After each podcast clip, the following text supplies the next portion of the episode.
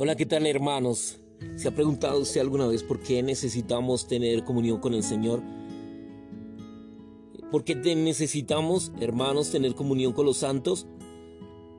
¿Por qué necesitamos venir a las reuniones?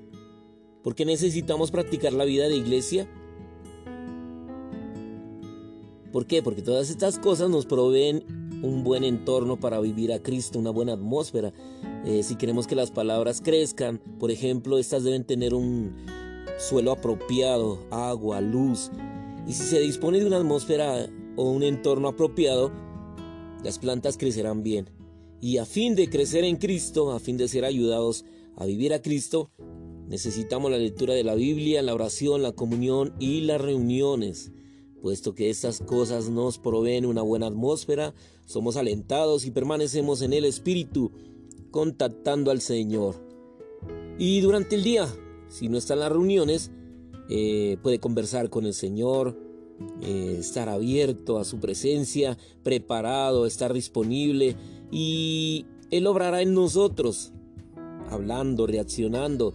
Él será viviente por medio de cada uno de los hermanos, se expresará por medio suyo y estaremos en una mezcla, usted y él, él y usted, y tendrán una misma vida y un solo vivir y un solo sentir. Tomarlo al Señor como nuestra vida, lo tendremos al Señor como nuestro vivir diario. Eh, él está totalmente viviendo en nuestro interior y nosotros lo vivimos también de una manera exterior, aleluya. Esta clase de vida eh, no debe ser ocasional ni accidental, esta debe ser nuestra vida normal, mañana, tarde, noche. Permanezca en Él, no se distraiga con el temperamento de las personas que lo rodean. Manténgase atento a Él, converse con Él. Esta es la vida cristiana, hermanos, esta es la vida cristiana. Eh, usted no tiene que tener distracciones diferentes del Señor. Estar enfocados, eso es lo que se llama velar. Porque muchas veces eh, estamos dispuestos, pero velar es muy difícil. Velar es algo que no es tan fácil, porque puede estar en nuestra mente, en, una situación, eh, concentrados en, en, algo, pero es necesario, es necesario, hermanos, de que eh, tengamos comunión con los hermanos, comunión unos con otros. Entonces el Señor empieza empieza a ejercer esa autoridad. El, Señor empieza a expresarse, a ser representado. Y es ahí que usted empieza a? A ejercer un apostolado. Y, ya, y algo que es propio de los ancianos, que es tener comunión con los hermanos. Esto lo podemos encontrar en Primera de Pedro 5.1.3, eh, que Dios ha designado ancianos, apóstoles para que sean la autoridad de la iglesia. Primera de Corintios 12.28, usted lo puede encontrar en Hechos 14.23. Los apóstoles y los ancianos no tienen autoridad en sí mismos, solo tienen autoridad en la medida en que estén bajo la autoridad de la cabeza. Ellos ejercen la autoridad de la iglesia al representar la autoridad de la cabeza. Y a fin de manifestar su autoridad en la iglesia, Dios designa ancianos en cada iglesia local para que representen su autoridad. Tito 1.5. En la iglesia universal existe el cargo de apostolado que da a los apóstoles la posición y el derecho de designar ancianos para la administración de las iglesias locales. Primera de Corintios 12.28, Hechos 14.23 y Tito 1.5. El Espíritu Santo era uno con los apóstoles. Cuando estos designaban ancianos y los apóstoles hacían esto conforme al Espíritu, los guiaba. Hechos 20:28. La autoridad de los ancianos tiene como fin que representen y expresen la autoridad de Dios. Primera de Pedro 1.5, 1.3. La responsabilidad principal de los ancianos eh, como los que guardan, como los que vigilan, no consiste en gobernar, sino en pastorear, en brindar un cuidado tierno, todo inclusivo al rebaño, la iglesia de Dios, Hechos 20:28. El principio bíblico con respecto a los ancianos es la pluralidad. Con la pluralidad del ancianato no hay un líder definido. y la autoridad única de Cristo como cabeza es valorada, preservada, respetada. 14.23 y Tito 1.5. En la vida de iglesia tenemos que obedecer nuestras guías y sujetarnos a ellos. Hebreos 13.17. Si no podemos sujetarnos a la autoridad delegada y designada por Dios, no podemos sujetarnos a Dios. Algo que tenemos que tener en cuenta. No es solo un anciano, sino que es pluralidad, son varios. No es un sacerdote o no es un, un pastor o un líder, sino que es anciano, un apostolado. Y no para liderar, no ser un nicolaíta, sino para pastorear. Él, es, su función principal es el pastoreo. Lo miramos en este versículo, en 1 Corintios 12, 28. Y aún nos puso Dios en la iglesia, primeramente, apóstoles. En segundo lugar, profetas. En tercer lugar, maestros. Luego, obras poderosas. Después, dones de sanidad, ayudas, administración diversas y géneros de lenguas. Hechos 20:28 Mirad por vosotros y por todo el rebaño, en medio del cual el Espíritu Santo os ha puesto, como los que vigilan para pastorear la iglesia de Dios, la cual él ganó por su propia sangre. En toda la iglesia universal hay solamente un cargo, el apostolado. Pablo hace referencia a este cargo en Romanos 1:5, donde dice que había recibido la gracia y el apostolado para la obediencia de la fe entre todos los gentiles por causa de su nombre. Únicamente los apóstolos tienen la posición y el derecho para designar ancianos en las iglesias locales. Es importante para nosotros ver esto a fin de que podamos abandonar toda jerarquía, todo tipo de organización. En el Nuevo Testamento vemos la manera en la que Dios establece las iglesias y las lleva adelante. El camino fijado por Dios consiste en tener un solo cargo en la Iglesia Universal, que es el apostolado.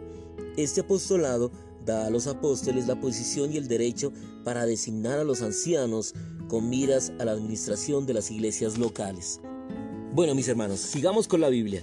Hechos 14:23 dice que los apóstoles constituyeron ancianos en cada iglesia. Y en Tito 1:5 Pablo dice, por esta causa te dejé en Creta para que pusieras en orden lo que faltaba y constituyeses ancianos en cada ciudad, así como yo te mandé. Bueno, aquí debemos recalcar que aquí la frase cada ciudad, comparada con cada iglesia en Hechos 14:23, no solo indica que la jurisdicción de una iglesia local es la ciudad en la cual la iglesia se encuentra, sino también que en una ciudad debe haber una sola iglesia. Establecer ancianos en cada ciudad es establecer ancianos en cada iglesia. En la iglesia, ciertos hermanos sirven como ancianos. En la primera iglesia local, la iglesia en Jerusalén, Hechos 8.1, había ancianos que se encargaban del gobierno de la iglesia. En 11.30, en 15.2, 4.6.22, 16.4, 21, 18 de Hechos. Con el tiempo se designaron ancianos en cada iglesia. Por tanto, hubo ancianos en la iglesia en Éfeso, Hechos 20:17, y el Nuevo Testamento revela que las congregaciones no eran las que elegían a sus ancianos por votación, sino que eran los apóstoles quienes los designaban conforme a la madurez en vida que ellos tuvieran y que los apóstoles también eran quienes los encomendaban llevar la delantera y encargarse del pastoreo en las iglesias. Señor Jesús, los ancianos llevan la responsabilidad de pastorear la iglesia local. La iglesia local es como un rebaño y los ancianos son los pastores que pastorean este rebaño, atendiendo a la situación del rebaño y sus necesidades. En Hechos 20:28 Pablo encarga a los ancianos de la iglesia en Éfeso que pastoreen la iglesia de Dios.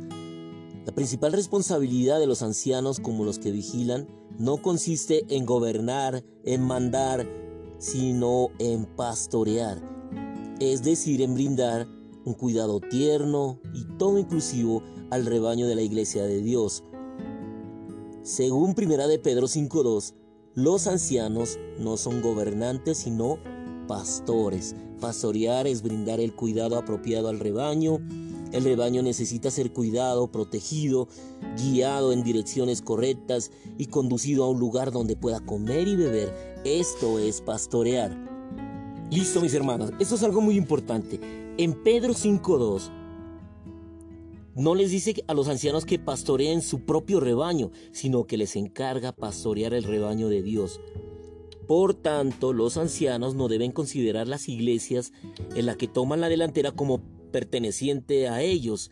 La iglesia es llamada la iglesia de Cristo, la iglesia de Dios y la iglesia de los santos. Romanos 16, 16, 1 de Corintios 1, 2, 14, 33. Pero la iglesia no es la iglesia de los apóstoles ni tampoco la iglesia de los ancianos, puesto que la iglesia se compone de los santos, es la iglesia de los santos, puesto que la iglesia fue redimida por Cristo, es la iglesia de Cristo, puesto que la iglesia fue regenerada por Dios, es la iglesia de Dios. Gracias porque hoy hemos sido aclarados, hemos sido aclarados en cuanto al apostolado, en cuanto a los ancianos de la iglesia. Eh, gracias Señor porque eh, das una visión, das algo maravilloso Señor de que no hay líderes, de que no hay pastores, de que no hay eh, liderato dentro de la iglesia, sino un pastoreo genuino, un pastoreo que es agradable, lo cual no, no permite que en la iglesia haya jerarquías, que haya líderes, que haya mujeres, pastores, uno solo que guía, uno solo que habla. No, la iglesia es totalmente eh, llevada al sacerdocio, donde todos funcionamos, donde todos somos uno. Hay función de cada hermano. Esto es maravilloso. Esto es una revelación gloriosa. Y para los hermanos nuevos, para todos aquellos que nos escuchan por primera vez, aleluya.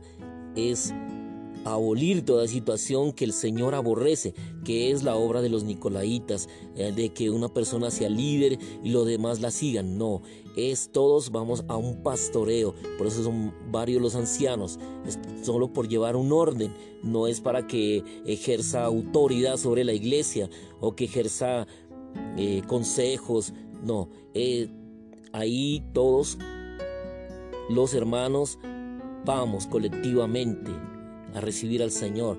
en la mesa del Señor todos somos uno, la unidad. No hay jerarquías dentro de la iglesia. Hermanos, esto es una visión muy importante, es una visión muy elevada. ¿Para qué, la, para, qué? para que la iglesia funcione sanamente, adecuadamente y, que haya eh, el fluir del Señor, la circulación correcta es esta. Aleluya por esa maravillosa visión y vida que hay dentro de la iglesia. Gracias Señor Jesús por este día maravilloso. Te alabamos Señor. Un saludo muy especial para todos nuestros hermanos en Cristo. Aleluya desde la localidad de Pasto. Aleluya para todos nuestros hermanos. Bendiciones totales en Cristo. Aleluya. Amén.